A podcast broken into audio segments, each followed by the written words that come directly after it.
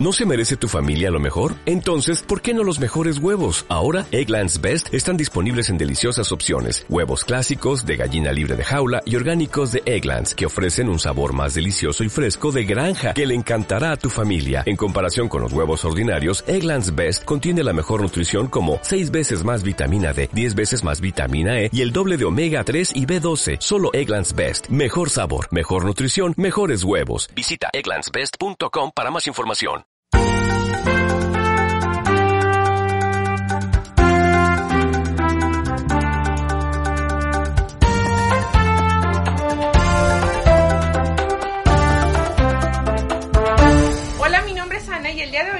Contigo un tema que en lo personal ha sido de gran utilidad en mi carrera profesional como vendedora y es el tema de las objeciones. Las objeciones van a estar presentes la mayoría de las veces cuando tú ofreces un bien o un servicio o algún producto a algún cliente. Sin embargo, siguiendo el paradigma de que siempre todos estamos vendiendo algo, si tú eres un gerente, un directivo, un supervisor o un coordinador, también ahí pueden aparecer objeciones al momento que tú presentes un nuevo proyecto, al momento que presentes el reto al equipo, alguien puede objetar y decir, eso no es posible o ahorita no es momento. Entonces, como ves, las objeciones pueden estar presentes en diferentes momentos de nuestra carrera profesional. Lo que yo voy a compartir ahorita contigo son tres cosas que en lo personal me enseñó un gran maestro para, para mí, que fue Brian Tracy, y él comentaba que las objeciones cuando aparecen es porque implican un interés de la otra parte. Es decir, cuando alguien te dice, oye, esto está muy caro, pues no te lo dice muchas veces por estarte molestando, simplemente porque igual y quiere saber realmente por qué tiene ese costo y simplemente pues tiene interés. El siguiente punto con las objeciones es que las objeciones no son contra ti.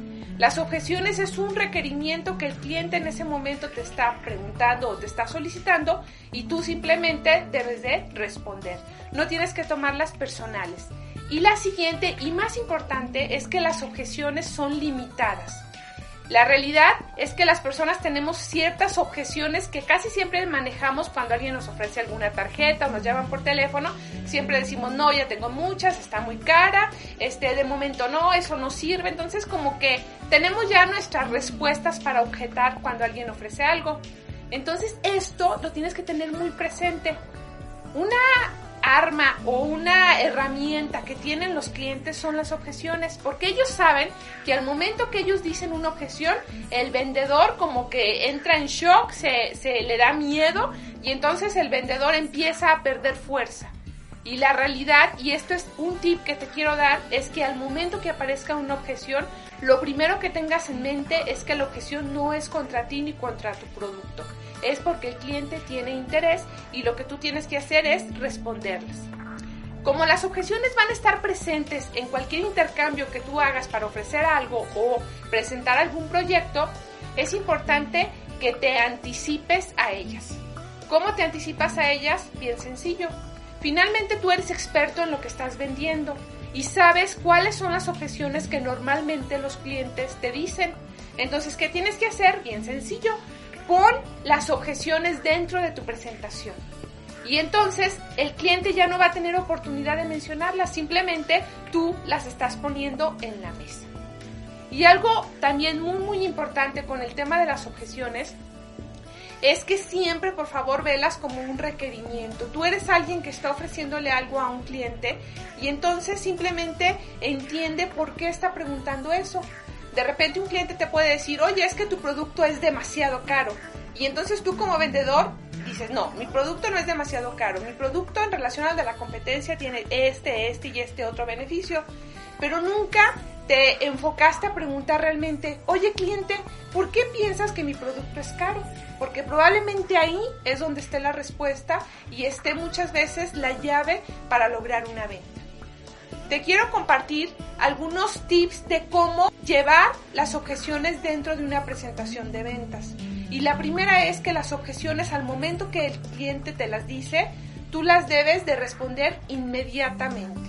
Es decir, cuando tú vas en tu presentación y de repente alguien te dice, oye, pero es que he oído que tu producto no es tan bueno, que ha dejado este, de qué hablar con ciertos amigos míos en ese momento tú debes de decir, oye, ¿me puedes comentar qué es lo que le pasó a tus amigos? Y entonces ahí ya entras en una charla y realmente empiezas a entender por qué el cliente está diciendo algo. Esto es cuando la objeción la eh, respondemos inmediatamente. Otra manera es, ya te lo comentaba, preparándote o anticipándote a la objeción, es decir, incluyéndola dentro de tu presentación o de tu speech de ventas. Esto no va a suceder así por arte de magia, que de repente tú llegas como todo un experto y digas las objeciones dentro de tu presentación de ventas. Para que esto suceda, tienes que tener el hábito de documentar esas objeciones, de preparar la presentación cada vez que vas con un nuevo cliente y entonces ir haciendo ajustes en tus presentaciones. Esto es muy muy importante porque los vendedores que son exitosos no son por azar del destino que son exitosos o por suerte, son realmente porque se preparan y día a día, independientemente de los años o del conocimiento que tengan de su producto, están preparando la presentación. También quiero comentarte, dentro de tu presentación de ventas o en la cita que tengas con algún cliente, puede aparecer la objeción en un momento clave donde tú estás con toda la pasión explicando los beneficios del producto y ahí el cliente bolas, te saca la objeción. Lo que tú debes de hacer ahí es decirle, ¿sabe qué, señor cliente? Permíteme un momento, tu punto es muy importante. Voy a terminar esto que estoy hablando y en un momento más responderé a tu punto. Y así no pierdes el control de tu presentación y quedas muy bien con el cliente porque le estás diciendo, oye, tu pregunta es muy interesante, pero dame chance de terminar y ahorita la respondo. Y otra manera de responder a las objeciones es nunca. Porque si tú tienes el hábito de preparar tus, tus presentaciones continuamente, la realidad es que siempre tú te vas a anticipar y las vas a poner en la mesa con el cliente. Y entonces el cliente, como las objeciones son limitadas, no va a tener muchas opciones de objetar tu producto o servicio. Pero para esto tienes que prepararte, tienes que tener ese hábito de documentar y de ver realmente qué ajustes tienes que hacer en tus presentaciones.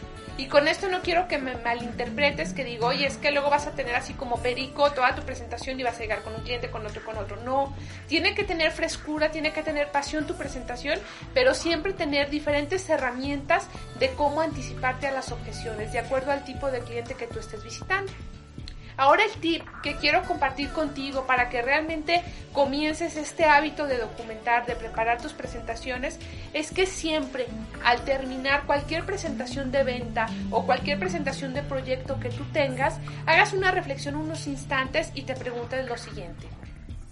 De esta sesión o de esta reunión, ¿qué aprendí? Eso es fundamental, ¿qué aprendí? La siguiente pregunta para ti es, ¿qué funcionó? Y la otra es que no funcionó. Es muy importante analizar estas dos, dos preguntas, qué funcionó y qué no funcionó. Porque bien sencillo, lo que funcionó, por favor síguelo repitiendo una y otra vez.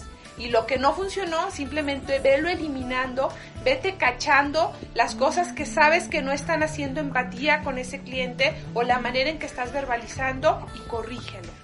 Estas tres preguntas las puedes hacer con tu equipo de ventas, con tu equipo, inclusive en una fábrica cuando van a presentar algún proyecto o en alguna organización gubernamental y realmente analicen estas tres preguntas para que cuando venga una nueva oportunidad de presentar algo o de vender un nuevo producto, tú tengas herramientas y tu presentación cada vez esté más actualizada y más fresca. Espero este videotip sea de mucha utilidad para ti quedo a tus órdenes y por favor, si tienes cualquier duda, cualquier inquietud, escríbeme al correo info y con todo gusto compartiré contigo algún tip, algún libro que te pueda recomendar, algún audio CD, algo para que tú puedas ser un experto en ventas. Tú puedes llegar a ser un experto en ventas preparándote. Y para mí, el que hayas visto todo este videotip habla que eres una persona que te interesa prepararte todo el éxito y te reto a que empieces a trabajar las objeciones con estos breves tips que he comentado para ti. Que tengas un excelente día y muchas gracias.